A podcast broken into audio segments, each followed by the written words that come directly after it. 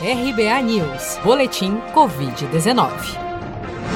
Segundo dados oficiais divulgados pelo Ministério da Saúde na noite desta quinta-feira, 26 de novembro, 6.204.220 brasileiros já foram infectados pelo novo coronavírus. De acordo com as secretarias estaduais de saúde, há um total de 504.161 pacientes internados ou em acompanhamento em todo o país, sendo que destes, 37.614 são de novos casos que foram reportados desde as 16 horas desta quarta-feira.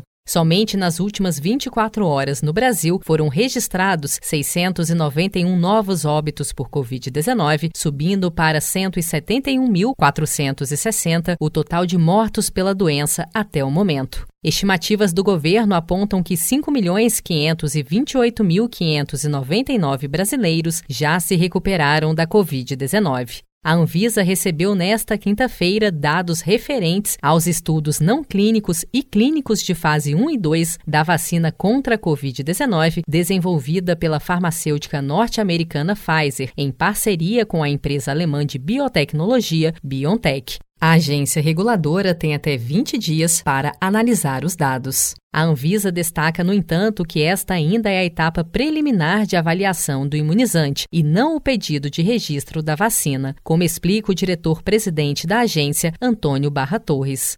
Não há nenhuma data pré-definida para a conclusão de estudos ou para o fornecimento de registro a qualquer uma das quatro vacinas em análise neste momento na agência. A análise dos documentos é possível neste momento graças ao processo de submissão contínua, que possibilita a avaliação dos dados de estudos com imunizante por etapas, assim que eles são gerados, e não apenas ao final, quando todas as informações forem reunidas, permitindo mais agilidade ao registro da vacina após a sua aprovação.